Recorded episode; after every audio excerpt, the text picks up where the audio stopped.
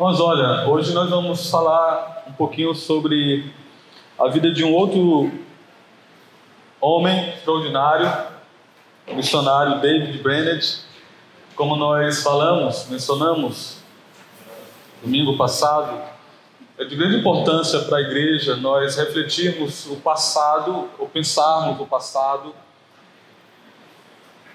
principalmente quando nós é, vislumbramos o futuro, a ação da igreja, é, a expansão do reino de Deus, chamado missionário, papel da igreja né, na, na, pregação do evangelho, na implantação de novas igrejas, abertura de novos trabalhos, os desafios que nós enfrentamos quando nós vislumbramos um, um, é, a expansão do reino de Deus, os desafios da modernidade. Então, a gente olha e a gente pensa assim, olha, está muito difícil ser cristão na pós, na, nessa pós-modernidade, mas ao mesmo tempo, quando a gente olha para o passado, a gente percebe que não, não há muita diferença. É, os homens também de Deus do passado enfrentaram muitos desafios.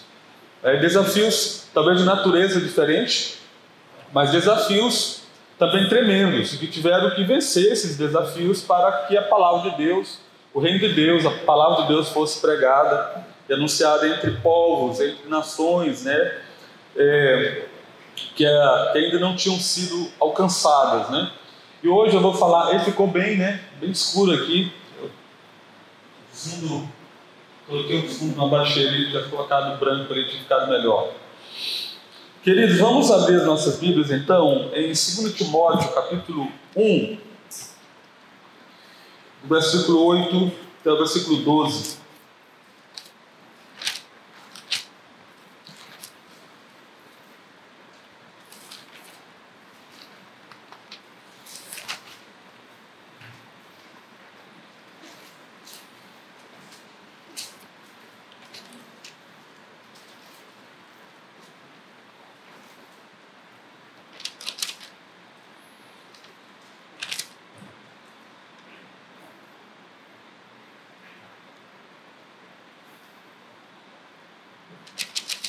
Encontraram aí? No Timóteo? Capítulo 1. Vamos ler do versículo 8 ao 12. A partir do versículo 6. Por esta razão, pois, te admoesto que reavives o dom de Deus, que há em ti pela imposição das minhas mãos. Porque Deus não nos tem dado o espírito de covardia, mas de poder, de amor e de moderação. Não te envergonhes, portanto, do testemunho de nosso Senhor, nem do seu, do, do seu encarcerado, que sou eu. Pelo contrário, participa comigo dos sofrimentos a favor do Evangelho, segundo o poder de Deus, que nos salvou e nos chamou com santa vocação, não segundo as nossas obras, mas conforme a sua própria determinação e graça que nos foi dada em Cristo Jesus antes dos tempos eternos. E manifestada agora pelo aparecimento de nosso Salvador, Cristo Jesus, o qual não só destruiu a morte, como trouxe a luz, a vida e a imortalidade mediante o Evangelho, para o qual eu fui designado pregador apóstolo e mestre, e por isso estou sofrendo estas coisas. Todavia não me envergonho, porque sei em quem tenho crido, e estou certo de que Ele é poderoso para guardar o meu depósito até aquele dia. Podemos assentar, aqueles que se puseram de pé. Então, irmãos, o padrão de vida missionária Paulo revelado no ministério de David Brennett. Né?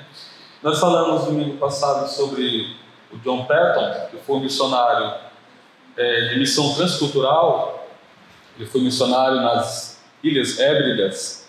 Né? Já esse David Brennett, ele atuou internamente, né? Naquele período era Nova Inglaterra, os Estados Unidos nem, nem tinha se formado como nação e havia muitos índios que precisavam ouvir o Evangelho. Né?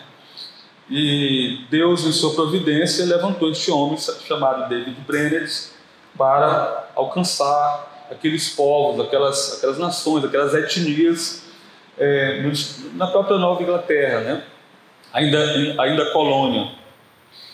Então, queridos, provavelmente não há ninguém que tenha tido maior influência no movimento missionário moderno do que David Brenner. Ninguém. Tem um biógrafo chamado John é, Turnberry, um biógrafo de Brenner, escreveu o seguinte: somente a eternidade revelará quantas fogueiras de zelo evangelístico foram acesas pela leitura do relato de sua vida curta, mas poderosa. Nós veremos que este homem ele viveu 29 anos. 29 anos. É, a gente hoje está tá saindo de uma pandemia, né? Uma pandemia. Mas quando a gente olha para o passado, a, a duração da vida humana ela era bem mais, bem mais breve, né? A pessoa vivia menos por causa das doenças, né? A gente olha a Genebra de Calvino, quando Calvino estava em Genebra, né? É, é, tantas doenças, pessoas viviam é, pouco naquele período da história. E ele teve, perdeu o pai, David Brenner, perdeu mãe, perdeu irmão, né? Tudo morreram. Dele parece que tinha, salvo engano, 43 anos quando morreu. Né? Então, com 29 anos, ele teve sua vida ceifada também por uma tuberculose, como nós veremos mais para frente. Mas a gente percebe que a forma com, com, que esses homens, essas pessoas viviam, a intensidade com que pregavam, com que né, é, levavam a sério o chamado, né, a pregação da palavra. Por isso que causou o impacto que causou na história da igreja. Né? Ah, esse, não apenas ele. Né? Seu impacto, olha só, em homens como William Kerr, que foi um outro baita de missionário, Adoniran Judson, que foi missionário na, na China, Henry Martin, Jim Elliot, que foi morto aqui, ah, igual me ajuda aí, no Equador, né? Foi, foi devorado lá também, não sei se ele foi devorado, mas ele foi morto pelos, pelos, é, pelos indígenas, por aquele povo. É, então todos estes homens eles foram influenciados pela vida, né? Pelo sacrifício, pela dedicação, pelo zelo do David Brennan. Isso é ainda mais incrível quando você considera que ele morreu na idade de 29 anos e teve um ministério missionário aos índios americanos por apenas três anos. Ora, muito parecido com o ministério de Jesus, três anos, né? Que ele ficou entre os missionários, ou melhor, entre os índios americanos. O poder de influência de Brennett, em grande parte, reside no padrão de ministério que ele adotou. Um padrão de serviço encontrado na vida do apóstolo Paulo. Os paralelos entre a vida de Paulo e David Brennett é impressionante. Eles são numerosos demais para serem apenas uma coincidência. O compromisso mútuo deles com o Evangelho, a necessidade de um chamado claro e inegável, um ministério de sofrimento e uma confiança insuperável em Cristo, os motivou, como disse William Kerr, esperar grandes coisas de Deus e tentar grandes coisas para Deus. Essa, essa frase é famosíssima, né? Ou colocando, mudando, né? Tente grandes coisas para Deus e espere grandes coisas de Deus. Porque assim, na, na medida que nós nos sacrificamos, que nós, é, apesar dos obstáculos, dos desafios que nós enfrentamos, nós é, cremos e acreditamos no Senhor, que Ele estará conosco naquela obra, naquele trabalho, né? a coisa vai andar. Porque muitas vezes, irmãos, a gente, a gente olha muito para os desafios, né? para os obstáculos, para as dificuldades que nós vamos enfrentar, quando se trata de pregar o Evangelho para um, um outro povo, né? para uma outra nação, para outra etnia. Quando você vai implantar uma igreja, quão desafiador é né, pregar a palavra, anunciar, os desafios iniciais do, né, na implantação de um trabalho. Então, Se a gente focar apenas nos desafios, nos obstáculos, a gente se desanima, a gente, olha, não dá, não, não, não suporto isso, né? não, não, dá para continuar, porque eu não aguento sofrer desse jeito. Então, a vida dos ministérios desses heróis da fé, que um fica na sombra do outro alegremente, fornece um modelo de ministério digno de nossa consideração mais cuidadosa. Então, conforme o texto que nós lemos aqui em 2 Timóteo, vemos quatro, quatro, quatro características de ministério para a promoção do evangelho entre as nações. Então, a primeira dessas, dessas características aqui, eu quero apontar, quero que os irmãos, isso, ficou tudo escuro, né? Dá para ler um pouquinho a sombra? Sem vergonha de Cristo e seu evangelho. Pode falar comigo? Sem vergonha de Cristo e seu evangelho. Fala comigo sem vergonha de Cristo e seu Evangelho. Novamente, sem vergonha de Cristo e seu Evangelho. Ficou assim, né? Sem vergonha de Cristo, né? Mas é no sentido de que Paulo fala em Romanos capítulo 1, né? É, não me envergonhe do Evangelho, porque o poder de Deus para a salvação de todo aquele que crê. Irmãos, a condição em que é, o apóstolo Paulo escreveu o 2 Timóteo foi a de uma prisão romana. Lembrando que 2 Timóteo foi a última carta do apóstolo Paulo. A última carta. É, alguém já disse que é sempre bom a gente ouvir as, palavras, as últimas palavras de um homem, de uma pessoa, quando ela vai morrer. Já tem um, um livro é, que foi lançado pela editora Clássico, que é um apanhado só dessas frases, desse diálogo, dessas conversas, da pessoa no leito né, de morte, ela solta alguma coisa, ela fala alguma coisa, e o cara fez ali um apanhado, né, extraordinário livro, né, a maneira como as pessoas estavam ali enfrentando a morte, né, então a maneira como é, então, essa segunda carta de, Timó, de Paulo a Timóteo é muito preciosa porque tem isso, tem esse peso aqui de alguém, de um homem já velho, Paulo está velho, né? e ele, tá, ele, ele tem ciência. Se você ler a carta de 2 Timóteo, você vai perceber que Paulo tem ciência de que, olha, acabou para ele. Acabou, é fim, é fim de linha para ele, não tem mais jeito. Ele vai morrer, ele vai ser é, é morto pelo Império Romano. Agora, queridos, 2 Timóteo foi sua, é, vamos dizer assim, carta de despedida, né, como nós falamos, a benção de seu ministério.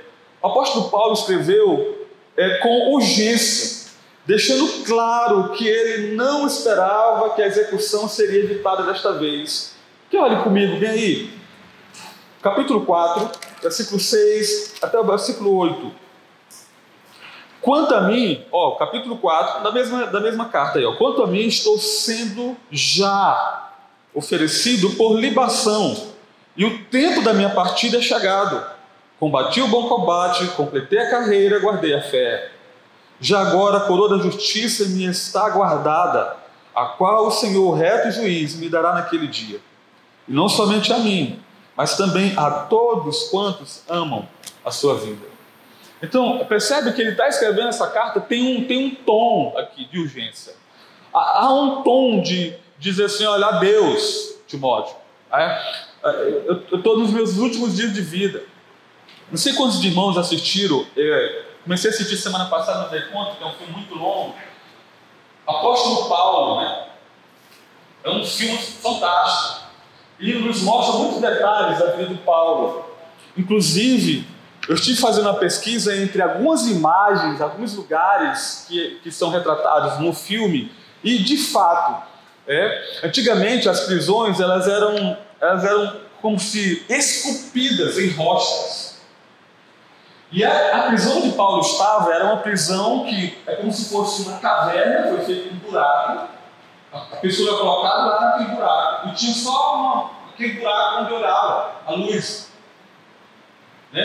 Uma, uma flecha de luz ele entrava naquele lugar. Úmido, sujo, um lugar, parece que, que nunca era limpo, e ainda tinha uma grade, eles fechavam a grade e a pessoa ficava dentro daquele buraco.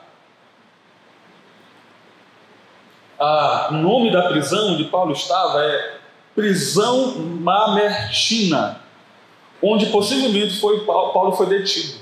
Foi descrito como um buraco sujo, sem luz, sem ar fresco e uma masmorra que nunca tinha sido limpa. Os prisioneiros frequentemente enlouqueciam, viu? Quando era colocado lá. Quase todos que entraram morreram lá. Então, irmãos, a, a gente tem um padrão missionário na vida de Paulo. A gente tem, quando a gente olha para a vida dele, ele foi, ele foi chamado. Quando, quando ele caiu do cavalo, Jesus diz: Olha, eu vou te mostrar quanto tu vai sofrer pelo meu nome. E, e, e Deus convoca Paulo para pregar o evangelho nessas condições. Primeiro século, Império Romano, é, o ambiente religioso é, politeísta os romanos eles tinham estratégia, eles, eles ganhavam o povo, o povo, eles julgavam o povo, diziam assim: todo mundo pode ficar com sua religião. Agora imagine quão desafiador foi pregar o evangelho naquele período, porque era o seguinte: o evangelho chega dizendo assim: olha, não, não são todos os deuses que salvam, não. Teu Deus não salva. Pregando o evangelho que Cristo tinha que ser posto diante das, das demais divindades como exclusivo eu sou o caminho, a verdade e a vida, e diz meu Pai, senão por mim. Então, o Evangelho chega e desbanca as demais religiões. Então, esse, essa tensão, foi criada uma, uma tensão, porque o Evangelho cria essa tensão no momento que professa a sua exclusividade. Então, foi muito difícil. Ambiente politeísta, cheio de divindades e de deuses. Quando Paulo chega, lembra? Quando Paulo chegou no Areópago, em Atos capítulo 17, Diz que tinha deuses lá de todo jeito. Tinha até um, um monumento, um obelisco lá, uma, uma referência ao Deus desconhecido. Então, eles eram religiosos. Então, Paulo estava preso por causa da exclusividade do Evangelho. Irmãos, e é tão desafiador para nós quanto foi para Paulo. Porque nós vivemos num ambiente pluralista hoje. Tu tem a tua verdade, eu tenho a minha verdade. Tu tem a, minha, a sua religião, eu tenho a minha religião. Você não pode dizer que a sua religião é melhor que a minha. É um ambiente pluralista. E é interessante, né? Eu venho quando eu converso com as pessoas aí que estão fazendo faculdade. A tia da Abigail trabalha na, na, trabalhando como professora da faculdade da Imperatriz e agora foi, ela foi transferida para o CAPS, né? É isso, Caio? Trabalhando no CAPS. Mas ela disse que a diretora fez um culto afro lá na escola.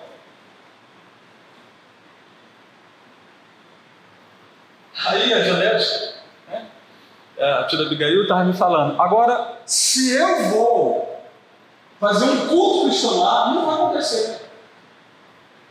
Porque, no que diz respeito às demais religiões, todo mundo assente, concorda, bacana. Quando se trata do cristianismo, é repulsivo. Não, não pode. O cristianismo não pode. Então só é pluralista a nossa modernidade relação às demais religiões e ideologias. Quando se trata do cristianismo, barra, não pode. De jeito nenhum. Então nós vivemos num ambiente muito complicado. E nós temos que ter a coragem a ousadia de sofrer como o apóstolo Paulo para anunciar esse evangelho, a despeito da perseguição, porque vai acontecer. Aluno que se posicionar em faculdade hoje vai ser perseguido pelos demais, pelos professores. É assim, em empresas. Se você professa abertamente que você é um cristão, você vai terá dificuldade. Então, essas são as condições em que Paulo manteve-se fiel ao seu chamado, ao fim de sua vida. O versículo 8, Paulo diz o seguinte: Não te envergonhes, portanto, do testemunho de nosso Senhor, nem do seu encarcerado, que sou eu. Pelo contrário, participa comigo dos sofrimentos a favor do Evangelho, segundo o poder de Deus então Paulo, Paulo ele exorta seu pupilo, né, seu filho na fé, Timóteo. Timóteo provavelmente ele estava pastorando a igreja de Éfeso quando essa carta foi escrita. Né, ele estava na igreja de Éfeso. E me parece que, quando você lê esse capítulo aqui, me parece que Timóteo estava receoso, ele estava com medo. Com medo por quê? Por causa, por causa da perseguição. O, o mestre, o seu mentor espiritual, estava preso. E ele temia por sua vida. Por isso que Paulo diz aí: olha, é, porque Deus não nos tem dado espírito de covardia, mas de poder, de amor e de moderação. Ele está motivando, ele está incentivando Timóteo, dizendo: Timóteo, olha para mim, olha, olha para o teu Cristo, como é que ele morreu, o que ele sofreu por causa do Evangelho, por causa das boas novas de salvação, para, para pregar e glorificar Deus. O que, que ele viveu, como, que, como foi que ele viveu, Timóteo? Olha para mim, irmãos, e uma coisa me, me sai aqui desse texto, principalmente do versículo 8 o versículo 8 começa olhando para trás, para o desafio, versículo 6 e versículo 7. Diante do fato de ter recebido o espírito de poder, amor e disciplina, Paulo ordenou a Timóteo: portanto, não se envergonhe, versículo 8, 12 e 16, do testemunho de nosso Senhor, nem de seu prisioneiro. Isso aqui é maravilhoso. Paulo diz: Eu não sou missionário de, de imperador nenhum. Não sou imperador de. Não sou prisioneiro de Nero, não sou é, é prisioneiro de, de Adriano. Não, eu sou prisioneiro de Cristo. Olha só que coisa extraordinária. Paulo é rápido em apontar que ele não é prisioneiro de Roma, mas do Senhor. Estou aqui porque ele me colocou aqui. É o que Paulo está dizendo. Estou aqui para sofrer por seu evangelho e fazê-lo pelo poder de Deus. Então, é, é, essa mensagem, essa convicção, ela também permeava, permeou o ministério de David Brennett e tantos outros missionários que vieram depois. Essa ousadia, né? essa coragem, né? esse desejo de ver as pessoas alcançadas, é, essa prontidão para sofrer. Estava muito claro na vida do apóstolo Paulo como missionário. Então, Paulo, ele estabelece um padrão missionário para a igreja, né? e para quem, para quem entende, para quem percebe, ou melhor, para quem é chamado para é, esse desafio de propagar o Evangelho. Nesse sofrimento, nesse sofrimento não deve haver vergonha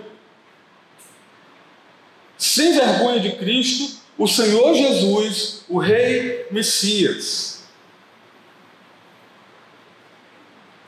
Primeiro, irmãos, é interessante quando Paulo diz aqui, olha, não te vergonhes, portanto, do testemunho do nosso Senhor, nem do Senhor Jesus Cristo, porque, lembrando que, de acordo com as leis e com a, a própria cultura daquele momento ali, né, é, a, a forma como Jesus morreu é que ele era um criminoso. Que Jesus era um criminoso. E que isso também podia trazer bastante vergonha. Olha, olha, o teu Deus, quer dizer que aquele ali que era Deus, aquele que morreu entre dois ladrões. Tem um historiador que diz que o Império Romano matou mais de 10 mil pessoas por crucificação e era escravo fugitivo, era ladrão, era só criminoso que era morto na cruz daquele jeito ali. Então imagine você sair no Império Romano pregando o Evangelho que o teu Salvador, teu Deus, tinha morrido crucificado na cruz como criminoso. E Paulo diz: olha, não se envergonhe, não se envergonhe.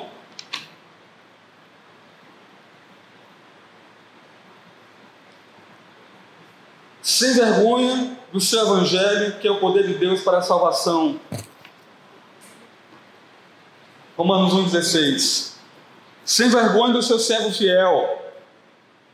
Paulo, um anarquista subversivo, que de boa vontade e alegria colocou tudo em risco pelo Rei Jesus. Irmãos, e aqui a gente tem algo muito precioso, porque uma das coisas mais que causa mais embaraço daqueles que perseguem a igreja no decorrer dos séculos. É a, é a incapacidade de, de, de compreensão é, é, do porquê que um ser humano se sujeitou de forma tão, tão decisiva, tão convicta a, a Cristo e ao seu, ao, seu, ao seu evangelho como o apóstolo Paulo. Os ateus, os agnósticos, essa turma todinha ficam, como é que pode? Um cara. E aí fica uma pergunta para a gente: como é que alguém poderia morrer por algo tão trivial, algo banal, algo sem sentido, algo, sem significado? É a maneira como os, tanto Paulo como os demais apóstolos morreram. Então, é, irmãos, mais interessante que não só o apóstolo Paulo, mas também David Brennett. A mesma acusação feita por Paulo Timóteo, mais tarde, caracterizaria a vida e ministério de David Brennett. Viveu entre 1718 e 1747. Ele nasceu num lar cristão, devoto,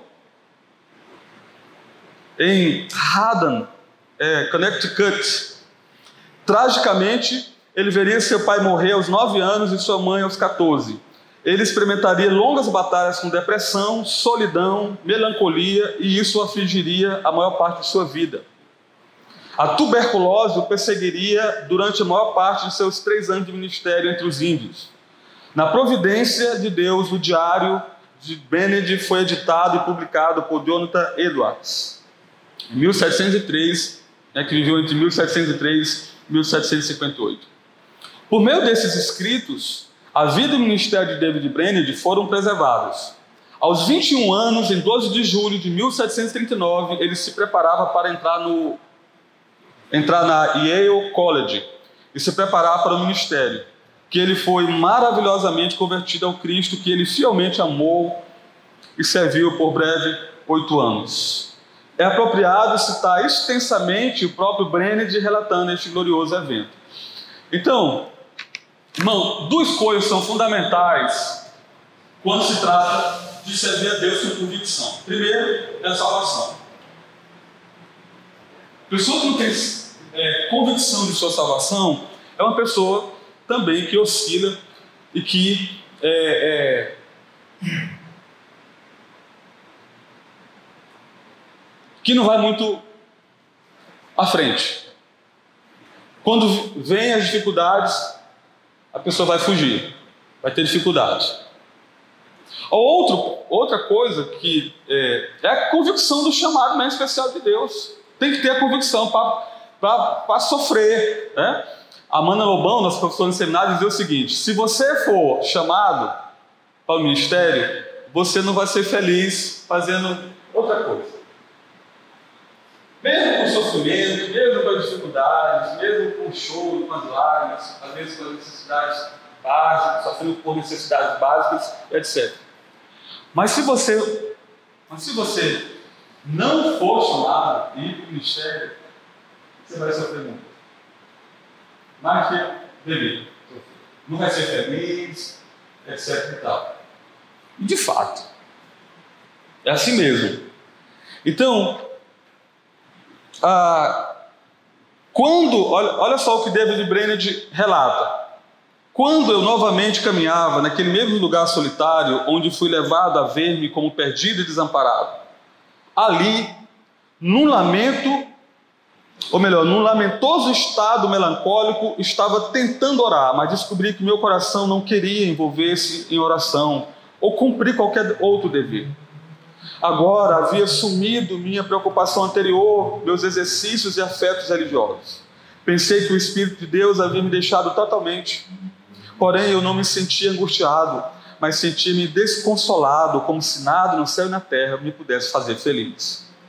Tendo estado, tendo assim estado, me esforçando a orar por quase meia hora, embora como pensei, isso fosse muito estúpido e insensato então, quando caminhava num bosque espesso e escuro, uma glória indizível pareceu-me ter aberto os olhos e a compreensão de minha alma. Não estou falando de qualquer esplendor externo, porquanto não vi tal coisa, e nem quero referir-me a qualquer imaginário corpo de luz, em algum lugar no terceiro céu, qualquer coisa dessa natureza. Foi uma nova compreensão ou visão interior de, que tive de Deus tal como nunca tivera antes, nem ainda qualquer coisa que tivesse a mínima aparência desta compreensão. Permaneci quieto, admirado maravilhado. Eu sabia que nunca antes percebera qualquer coisa comparável com aquilo em excelência e beleza. Foi algo totalmente diferente de todas as noções que tivera sobre Deus ou das coisas divinas. Não recebi compreensão particular de qualquer das pessoas da Trindade, que é o Pai, o Filho ou o Espírito Santo, mas parecia-me estar contemplando a glória divina. Minha alma rejubilou-se com uma alegria indizível por contemplar tal Deus, um tal divino e glorioso ser. E interiormente senti-me deleitado e satisfeito pelo fato de que Ele seria Deus sobre tudo e para todo sempre. Minha alma estava tão cativada e deleitada com a excelência, a amabilidade, a grandeza e outras perfeições de Deus, e estava tão absorvida nele, que eu não pensava, conforme lembro, acerca de minha própria salvação e mal refletia que existia tal criatura como eu. Foi assim que Deus, eu creio, trouxe-me a uma disposição de todo o coração de exaltá-lo, de entronizá-lo, de suprema e finalmente visar sua honra e glória como Rei do universo. Continuei nesse estado de alegria, paz, admiração, até quase escurecer, sem qualquer sensível abatimento. Então comecei a pensar e a examinar o que eu tinha percebido Senti-me docemente sereno por toda a noite que se seguiu. Sentia-me em um mundo novo e tudo ao meu redor aparecia com um aspecto diferente do que, o, do que aparecera antes. Foi nesse tempo que abriu-se para mim o caminho da salvação, com tal sabedoria, conveniência e excelências infinitas, que cheguei a admirar-me de ter pensado de qualquer outra maneira a respeito da salvação. E admirei-me que não tivesse desistido mais cedo de minhas próprias astúcias e acedido a esse amorável, bendito e excelente caminho. Se eu tivesse sido salvo através de meus próprios deveres ou por qualquer outro meio que tivesse inventado antes, agora toda a minha alma teria rejeitado tais meios. Admirei-me quando inteiro não percebia e nem acedia ao verdadeiro caminho da salvação, totalmente baseado na justiça de Cristo. Irmãos, uma coisa que, quando eu leio esses relatos da vida de David Brenner, de a Domirano Judson, William Kerr, é, Jim Elliot e tantos outros missionários, é, que às vezes as igrejas reformadas elas são acusadas de não evangelizar. Ah, porque os cristãos que creem na soberania de Deus, eles não evangelizam. Né? E é interessante que a maioria desses missionários, se não todos, eram de confissão reformada, inclusive David Brennan, John Patrick, do mesmo jeito, igrejas reformadas, conservadoras, então é uma falsa acusação, a gente percebe e a gente vê aqui a intensidade do chamamento, a convicção interior que ele recebeu para ir pregar o evangelho àqueles índios. Então, com um despertar tão glorioso para a excelência e beleza de Cristo, não é de admirar que David Brand não tinha vergonha de Cristo e seu evangelho. Então, olha só a forma como ele, ele foi chamado, como foi confirmada a sua vocação. Não houve vergonha de Cristo e seu evangelho em Paulo, nem em David Brennan. Também não deve existir vergonha do evangelho de Cristo em nós. Não devemos, nós não podemos sentir essa vergonha. Eu sei que a gente às vezes a gente é um pouco tentado, né, a, não escalarmos, a não falarmos do evangelho para as pessoas, porque a gente tem medo de estar tá importunando, ou, ou, ou, ser rejeitado, ou sofrer algum tipo de retaliação, a gente ser humilhado, e a gente tem, a gente tem isso, né? A gente teme isso. Irmãos, a segunda coisa aqui é a certeza gloriosa de seu chamado como ministro do Evangelho. Aconteceu no Paulo, aconteceu também com, com David Brennett. Paulo estava convicto de sua salvação. Versículo 9 ao 11. Que nos salvou e nos chamou com santa vocação. Olha só, aí, percebe aí? Nos salvou e nos chamou com santa vocação. Uma coisa segue a outra. Lembra que eu falei? Salvação, convicção de salvação e segundo lugar, nos chamou com santa vocação. Paulo estava convicto de sua salvação. Ele estava igualmente convicto de sua vocação para o ministério, tanto seu caráter como sua natureza. Observe a progressão espiritual e a lógica espiritual para o argumento de Paulo nestes versos. Olha, Deus nos salvou, não de acordo com as nossas obras. Versículo 9. Está vendo aí? É, mas conforme a sua própria determinação e graça que nos foi dada em Cristo Jesus antes dos tempos eternos. Percebe que ele coloca nesse versículo 9 o fundamento, a base, tanto da sua salvação quanto do seu chamamento para o ministério, que é a graça de Deus. Segundo, Deus nos chamou com um chamado santo. O chamado de Deus é de um Deus santo e para uma vida santa. Versículo 9 ainda. Versículo 9: Este chamado é de acordo com o seu próprio propósito e graça. Deus define a agenda para as nossas vidas e é por sua graça que vivemos seu plano para as nossas vidas. Versículo 9. Esta graça nos foi dada em Cristo Jesus antes do tempo, do começo do tempo. O Cristo pré-existente colocou em movimento sua incrível graça para nossa salvação e serviço na eternidade passada. Então os irmãos percebem aí a certeza gloriosa de Paulo é que levou Paulo a fazer o que ele fez, a realizar as obras que ele realizou. Então, quando nós estamos imbuídos né, dessa certeza, convicção do seu chamado, do, do, nosso papel, do nosso lugar na sua história de redenção, a gente vai realizar a obra de Deus, nós vamos cumprir com o propósito de Deus para as nossas vidas, porque quer Paulo, quer o pastor Lindomar, todos nós fomos chamados por sua graça para realizar a sua obra. Porque a graça salva, a graça capacita, a graça sustenta, a graça motiva o seu povo, motiva a igreja para realizar a obra. Eu falei domingo passado aqui na nossa reflexão sobre a vida do, do que, é, o que o que o que deve mais motivar o povo de Deus, a adoração fervorosa, ao zelo evangelístico, a dedicação, é o fato de Deus ter demonstrado uma graça maravilhosa, manifesta a sua graça maravilhosa na nossa vida. Essa é a maior razão para fazermos o que temos que fazer, realizarmos o que temos que realizar a cumprir a vontade do Senhor na nossa vida, na minha vida, na nossa vida como igreja. A gente tem aí, em sexto lugar, a natureza surpreendente dessa graça. É visto no fato de, de, de, de que o Cristo ter, no fato de que Cristo destruiu a morte e trouxe vida e imortalidade por meio do Evangelho. Olha só, irmãos. Esse versículo, esse versículo 10, ele é muito importante quando se trata é, do chamado do discípulo, do chamado da igreja para realizar a vontade de Deus. Sabe por quê? Porque é como se Paulo falasse o seguinte: olha, eu só vou morrer quando Deus permitir. E se eu morrer, a morte não vai me matar. Independe de como eu vou morrer. Porque eu já tenho imortalidade em Cristo Jesus. Foi por isso que ele teve a ousadia, a coragem, a convicção de sofrer o que sofreu, sofreu pregar a maneira como ele pregou e estar disposto, é, com santo zelo, a anunciar boas novas de salvação numa sociedade pagã, politeísta, anti-Deus, porque ele estava imbuído dessa convicção: o Deus que eu sirvo o Cristo que eu sirvo venceu a morte, portanto, em Cristo a morte é relativizada. Eu vou anunciar o Evangelho. Se me matarem,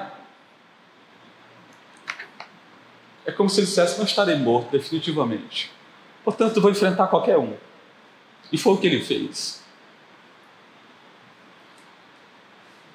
Olha só o que ele diz no versículo 10: O qual não só destruiu a morte, como trouxe a luz, a vida e a imortalidade mediante o Evangelho. Por que, você pergunta lá, Romanos, né? Por que, que o Evangelho é o poder de Deus? Por causa disso aqui. Por causa disso aqui. Porque através de Cristo, né, através da sua morte, ele venceu a morte. Nos concede não só a vitória sobre a morte, mas nos concede vida vida. Irmãos, isso é, isso é de uma grandeza, irmãos, para a nossa vida. Isso para tudo, né? Enfrentar doença, enfrentar problemas, enfrentar dificuldades, qualquer que seja, enfrentar todo tipo de problema na nossa vida. Por que, que o cristão, a morte do cristão é uma morte diferenciada? Precisa ser diferenciada por causa dessa verdade. Por que, que o nosso sofrimento deve ser um sofrimento diferenciado? Por que, que a gente sofre de forma diferente?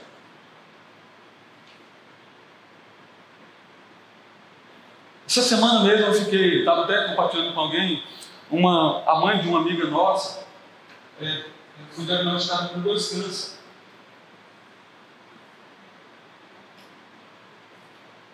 Anteontem, acordei às 5 horas da manhã pensando nisso, nisso, né? O médico disse, olha, vai para casa. O que eu fazer? Não tem mais para tratamento, nada disso. Aí eu fiquei pensando, se fosse minha mãe?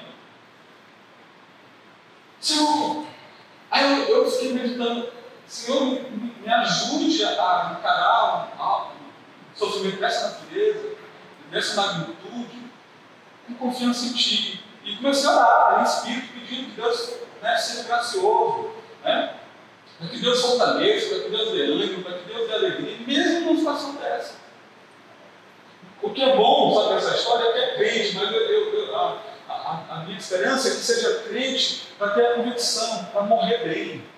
Porque esse é o nosso chamado. Nós somos chamados para morrer bem, irmãos. Eu vou dizer assim, pastor, mas é uma tradição. Chamado para morrer bem, sim, como nós estamos em Cristo, nós somos chamados para morrer bem, não importa a forma como vamos morrer. Por causa de quê? Por causa dessa convicção aqui.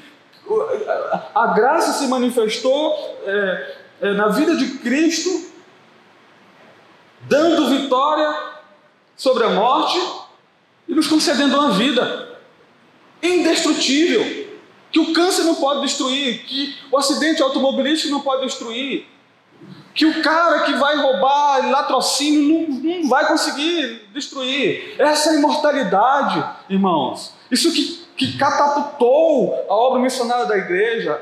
Foi isso que levou irmãos amados no passado a sofrer o que sofreu por causa, pela causa de Cristo, por causa dessa convicção, dessa certeza. Foi isso que fez com que Policarpo, né, o imperador ameaçando, dizendo, nega Cristo, ele dizia, pode aumentar a fogueira, aumenta a fogueira, aumenta. Nega, nega Cristo, não nego, eu, eu sirvo ele há 50 anos, ele nunca fez nada de mal, só foi bom comigo. Não, se tu negar, eu tiro tudo da fogueira, pode aumentar a fogueira.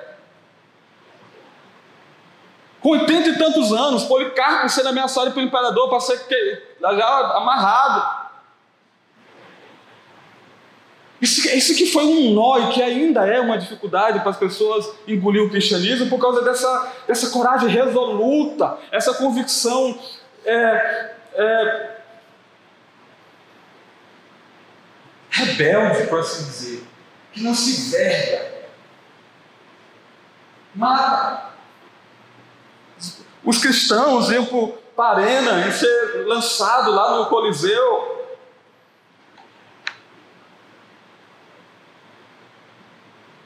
a ponto de um dos pais da igreja falar: o sangue dos machos é a semente da igreja. Sangue dos machos é a semente da igreja. Então, irmãos, eu quero falar isso com muito temor e temor no meu coração. A gente tem, a gente tem, tem estado muito acomodado. Tem estado muito acomodado. Eu tenho estado muito acomodado. A gente tem o conforto. Né? É bom demais. Essa paz de Deus nos chama para essa vida de sacrifício, para ver outras pessoas sendo salvas.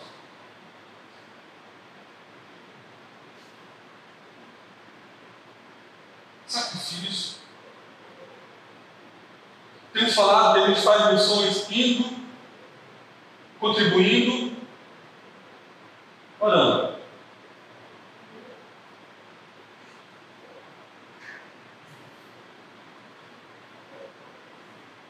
orando por missões, contribuindo por missões enviando os nossos filhos para morrer no campo missionário. Essa é a estratégia dos muçulmanos. A religião que mais cresce no mundo hoje. Porque eles não estão nem para sacrifício. Nem para sacrifício. Enquanto o cristão tem três filhos, o pastor Lindomar tem dois, eles têm dez. Qual é, qual é a missão deles? a islamização do mundo. Não tem outra explicação.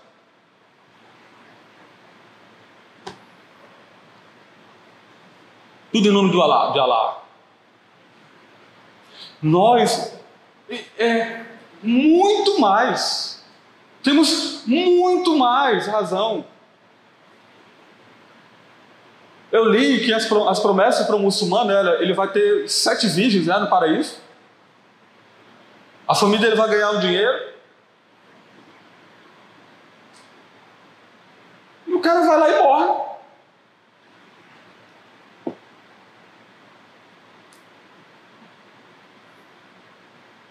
Então, a igreja muito mais, nós devemos correr muito mais risco, temos que abandonar o conforto, o comodismo para anunciar o evangelho.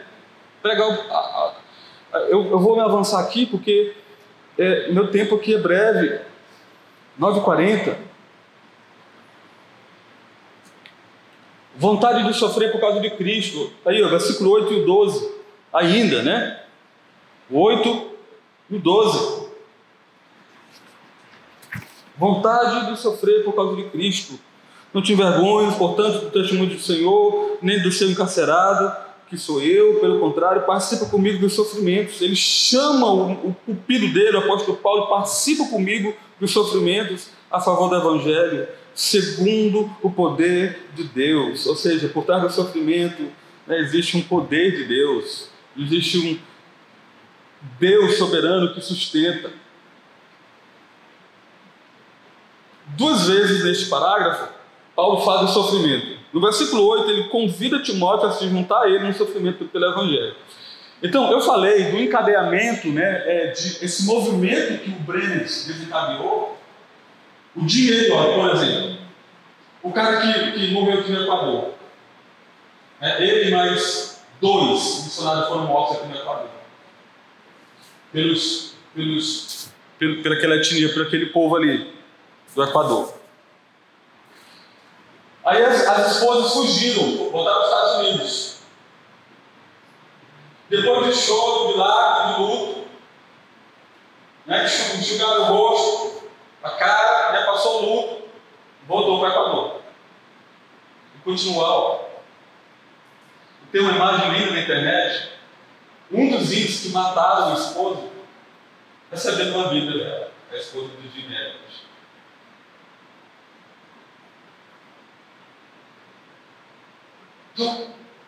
o chamado, essa vontade de sofrer por causa de Cristo. E às vezes eu quero correr por, por tão pouco, irmãos. Eu quero deixar tudo. Olha a vida do John Bunyan, a vida desse, desse homem aqui mesmo, do, do John Patton. Irmãos, foi muito sofrimento para a glória de Deus. Muito. Eu estava em Brasília, eu vou fazer isso aqui também, vamos fazer, vamos realizar. Aos domingos, à tarde, vamos evangelizar. Quatro horas da tarde, aquela do soninho dos crentes. Quatro horas. Três irmãos, vamos evangelizar para convidar as pessoas para o culto domingo à noite. Durante um mês, apareceu um diácono três irmãos. Por fim, estava só eu o diabo.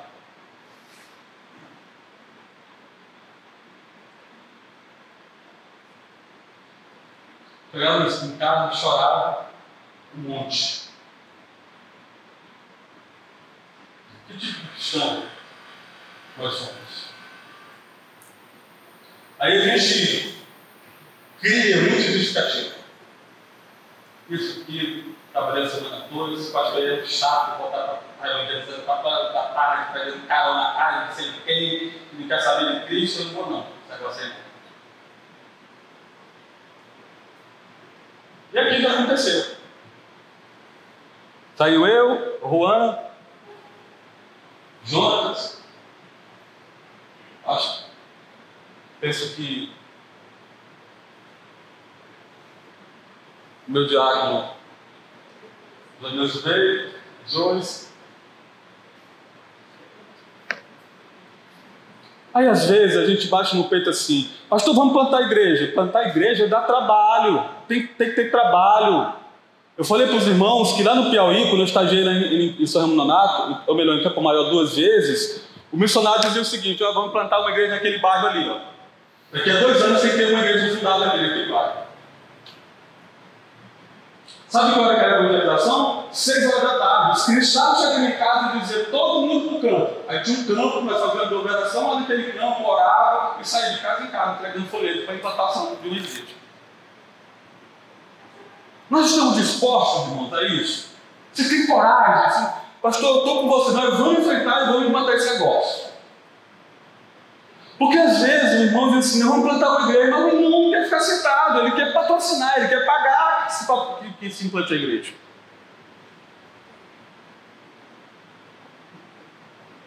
Plantar a igreja é batalha espiritual, é um negócio difícil. Você vai enfrentar de todo jeito, vai enfrentar o espírita, você vai enfrentar o, o macumbeiro, você vai enfrentar o agnóstico, vai enfrentar o ateu, o cara vai, vai fazer pergunta. Você tem que estar lá para pregar o evangelho, anunciar que é Cristo é Salvador, que Ele reina absoluto sobre todas as coisas.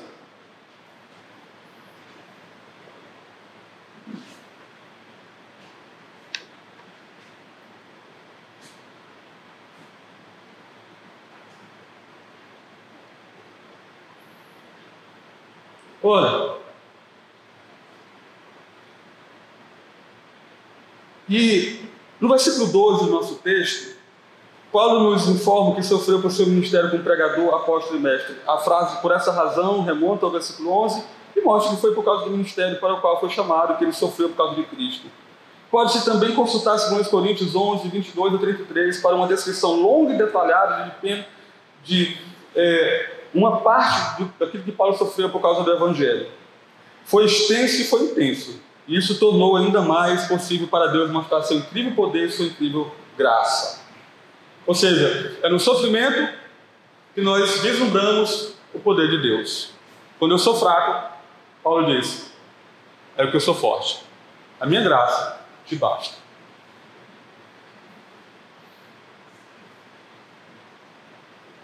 E David Brennett, ele diz o seguinte: por quase todos os padrões conhecidos pelos comitês missionários, ou melhor, Fred Bellow, né, que foi um biógrafo dele, diz o seguinte: por quase todos os padrões conhecidos pelos comitês missionários modernos, David Brennett teria sido rejeitado como candidato a missionário. Ele era tuberculoso, morreu dessa doença aos 29 anos e desde a sua juventude era frágil e doente. Ele nunca terminou a faculdade, sendo expulso de Yale por criticar um professor e por seu interesse e participação nas reuniões das Novas Luzes, né, que era o movimento de avivamento naquele período, uma organização religiosa. Ele era propenso a ser melancólico e desanimado. No entanto, este jovem seria considerado um risco real por qualquer conselho de missão atual. Tornou-se um missionário para os índios americanos e, no sentido mais real, pioneiro da obra missionária moderna. Então, quem olhava para esse homem dizia: Isso aí não vai dar nada, isso aí é um fraco. Pelas suas perdas, pelo seu temperamento, pela melancolia, pela depressão, pela tuberculose, tossia e, e saía sangue da sua boca. Introvertido, Olha o que Deus fez na vida desse homem. Por último, confiança insuperável e segurança em Cristo. Versículo 12. Por isso estou sofrendo estas coisas, todavia não me envergonho, porque sei que tenho crido. E estou bem certo de que Ele é poderoso para guardar o meu depósito até aquele dia. Olha aí, onde que estava a segurança deste homem? Estou bem certo. Eu sei, eu sei, eu sei, eu sei em quem eu tenho crido. Que Ele é poderoso para guardar o meu depósito até aquele dia. Irmãos, quando eu estava falando com os adolescentes da, da nossa igreja, é, a morte tem uma maneira de colocar as coisas na perspectiva correta. Você sabia disso? Em suas famosas resoluções, Jonathan Edwards escreveu: Resolvi viver com todas as minhas forças enquanto eu viver.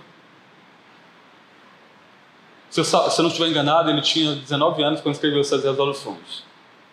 Olha o que ele colocou: Resolvi viver com todas as minhas forças enquanto eu viver. A sétima resolução ele diz o seguinte: resolvi nunca fazer qualquer coisa que eu temesse fazer, se esta fosse a última hora da minha vida. A nona resolução ele diz o seguinte: resolvi pensar muito em todas as ocasiões da minha própria morte e nas circunstâncias comuns que acompanham a morte. A décima sétima resolução ele diz: resolvi que viverei como eu gostaria de ter vivido quando eu estiver perto de morrer. Eu estava falando com os jovens ontem que, que existe, existem milhões de pessoas que pensam na, na morte de forma neurótica, doentia. Chega a causar calafrio quando ele pensa na morte. Mas dentre esses milhões de pessoas que pensam na morte, na morte de forma neurótica, a gente tem pessoas que, que pensam na morte e tiram proveito disso. Que foi o que Jonathan Edwards fez. O apóstolo Paulo fez. O que Salomão ensina lá em Eclesiastes capítulo 5. Diz, olha, vai onde tem é, funeral, né? é isso? Velório. É melhor ir para lá do que qualquer aniversário. Porque lá onde acontece no velório, tu tem uma perspectiva correta da tua vida, da tua finitude, da tua mortalidade. Então, ou seja, olhando a vida por essa perspectiva, você vai aproveitar cada dia, porque você sabe que teus dias são contados. O que tem que fazer, faz hoje. Não fica adiando. Né? Nós falamos quinta-feira aqui sobre a, procrastinação, que eu falei, eu falei, eu confessei a, a minha igreja, meus irmãos estavam aqui, que é o meu pecado, quero que os irmãos por mim. A minha procrastinação é uma desgraça na minha vida é uma miséria esse pecado na minha vida. É você ficar com esse negócio dizendo amanhã eu faço. E acomete a maioria dos homens a procrastinação. A pia fica quebrada, vazando, a, a lâmpada tem que ser trocada, não ser trocada, o carro bate o motor e o carro não leva uma mecânica. E isso com relação à vida. Porque a procrastinação ela afeta todas as áreas da vida. A Bíblia que deveria ter sido lida não foi lida. A oração que era para ter orado não orou. Não, não, não, amanhã eu oro, amanhã eu oro. Amanhã eu vivo. Porque pouco a morte chega e você não viveu. Você ficou adiante do projeto de vida. Então, você percebe um cara com 19 anos como esse Jonathan Edwards que que impactou a, a Nova Inglaterra, né, as, a das Colônias ainda, participou de um avivamento, morreu também jovem, mas deixou um legado inestimável para a vida da igreja. Viveu intensamente, porque, irmãos, não é tanto quanto se vive, é, é como se vive intensamente. Você pode viver 60 anos, 70 anos. Mas o impacto da sua vida não vai ser o mesmo da pessoa que viveu 30 anos, mas viveu com intensidade, com paixão para ver a glória de Deus manifestando das pessoas.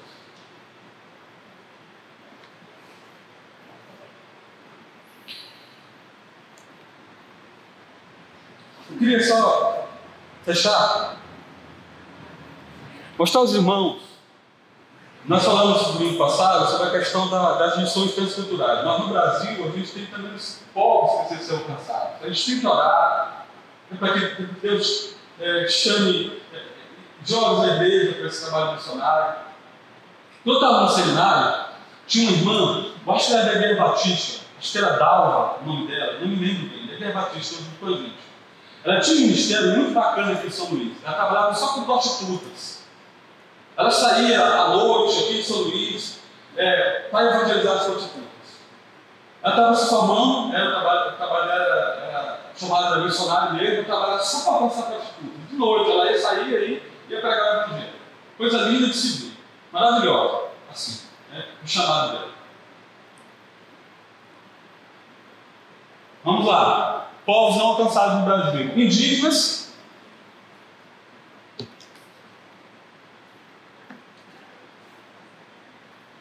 com 117 etnias sem presença missionária e sem o conhecimento do Evangelho. É muito, viu, irmão? 117 etnias sem presença missionária e sem o conhecimento do Evangelho. Essas etnias com pouco ou nenhum conhecimento de Cristo espalhando-se por todo o Brasil com forte concentração no, no norte e no nordeste. Ribeirinhos, né, que a gente tem é, trabalho, a gente tem obra missionária, missionários trabalhando entre os ribeirinhos. Ribeirinhos, na bacia amazônica, há 37 mil comunidades ribeirinhas ao longo de centenas de rios e garapés. As pesquisas mais recentes apontam a ausência de igrejas evangélicas em cerca de 10 mil dessas comunidades. É muito.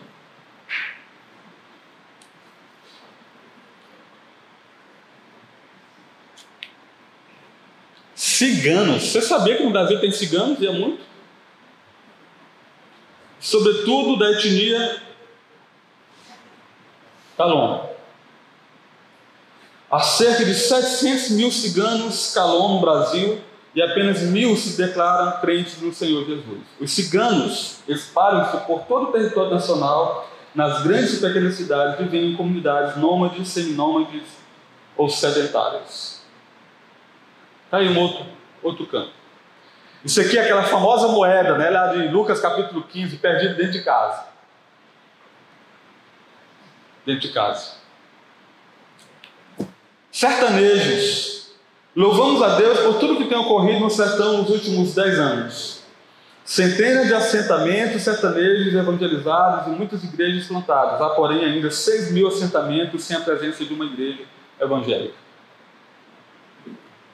Outro grupo precisa do evangelho. Quilombolas. Formados por comunidade de afrodescendentes que se alojaram em áreas mais ou menos remotas nos últimos 200 anos.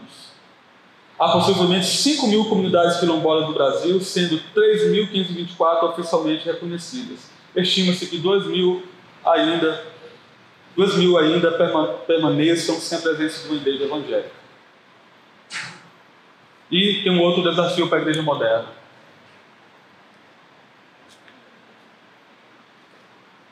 Imigrantes. Nós vivemos no, no mundo hoje que é um mundo de imigração. O Brasil está recebendo muita gente de fora, venezuelano, outras etnias africanas, recebendo muito. Há mais de 100 mil, ou melhor, há mais de 100 países bem representados no Brasil por meio de imigrantes de longo prazo, com uma população de quase 300 mil pessoas. Dentre esses, 27 são países onde não há plena liberdade para o envio missionário ou pregação do Evangelho. Ou seja, dificilmente conseguiríamos enviar missionário para diversos países que estão bem representados entre nós, sobretudo em São Paulo, Brasília, Foz do Iguaçu e Rio de Janeiro. Ou seja, a estratégia seria evangelizar esses povos, essas, essas pessoas, e elas seriam reenviadas para o seu país. A igreja bancando aqui, olha, volta para o seu país, ganha os seus, evangeliza os seus. Um grupo, mais um grupo. Surdos Na igreja anterior que eu estava, tinha uma irmã que ela, ela fez faculdade nessa área de. Como é que chama? Libras. Olha, essa irmã se esforçou demais, ela, lá na igreja. Ela fez assim, para envolver as pessoas da igreja. Né? Pastor, eu quero servir com esse ministério. Irmão, não foi para frente. Essa falta de, de, de vontade de servir, de não, eu vou servir a causa do Senhor, eu, eu, me prontifico, eu quero servir.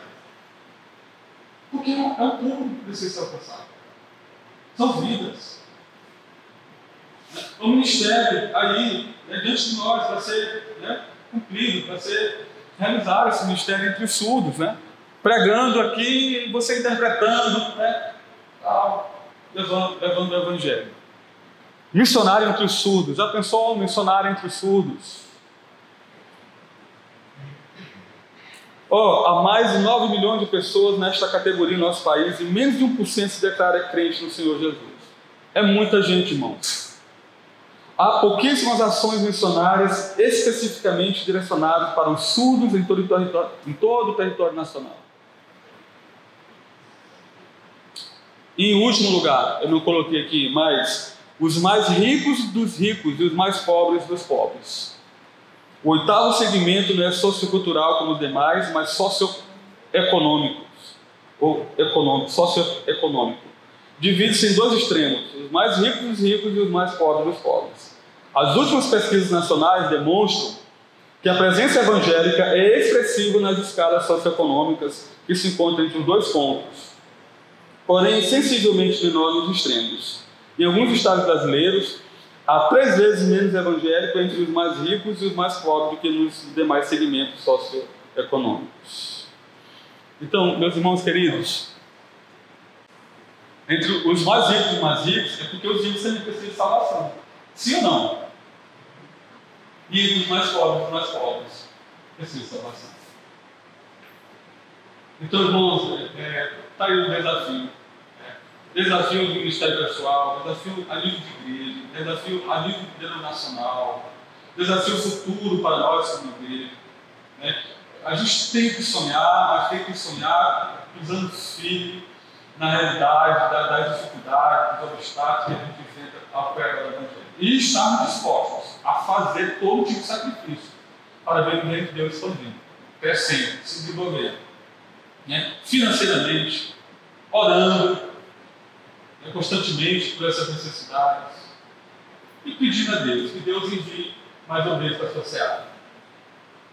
Disse, Senhor, se, o Senhor quiser também que eu vá, eu posso. Né? Disse, não envia ele, não envia ele. Para que eu possa realizar a tua vontade. Nós vamos orar. Vamos orar nesse momento?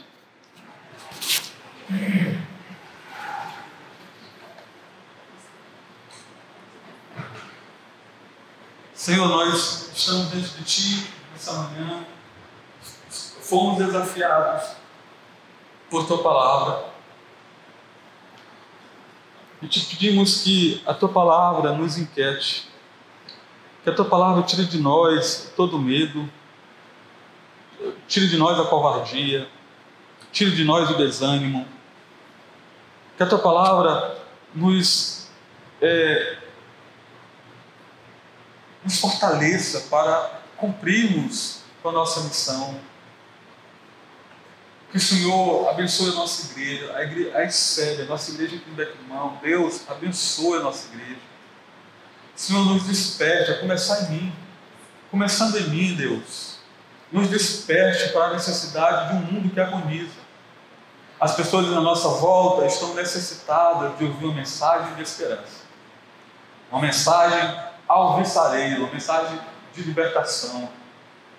O Senhor nos deu, é, passou a nós esse bastão, essa responsabilidade de prosseguirmos é, anunciando as boas novas de salvação em Cristo Jesus, nosso Salvador Deus levanta jovens na nossa igreja com uma, uma paixão avassaladora de ver as pessoas é, aqui no nosso país, etnias, povos ainda não alcançadas, serem alcançadas. Senhor, é, levanta irmãos aqui, intercessores, irmãos que orem de dia e de noite pela expansão do teu reino neste mundo. Levanta, Pai, eu te peço em nome de Jesus. Que o Senhor levante também mantenedores aqui na nossa igreja.